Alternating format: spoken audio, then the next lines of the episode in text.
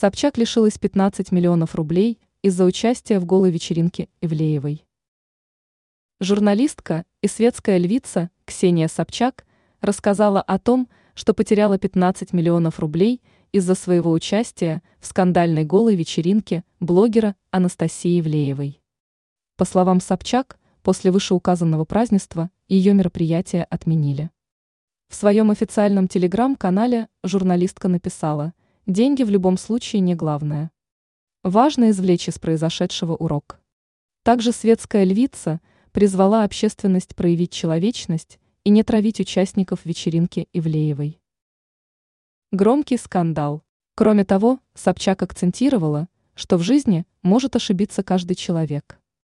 Голая вечеринка Анастасии Ивлеевой вызвала у общественности резонанс.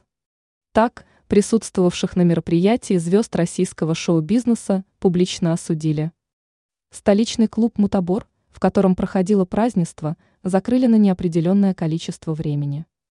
Ранее сообщалось, что Филипп Киркоров извинился перед публикой за голую вечеринку Ивлеевой.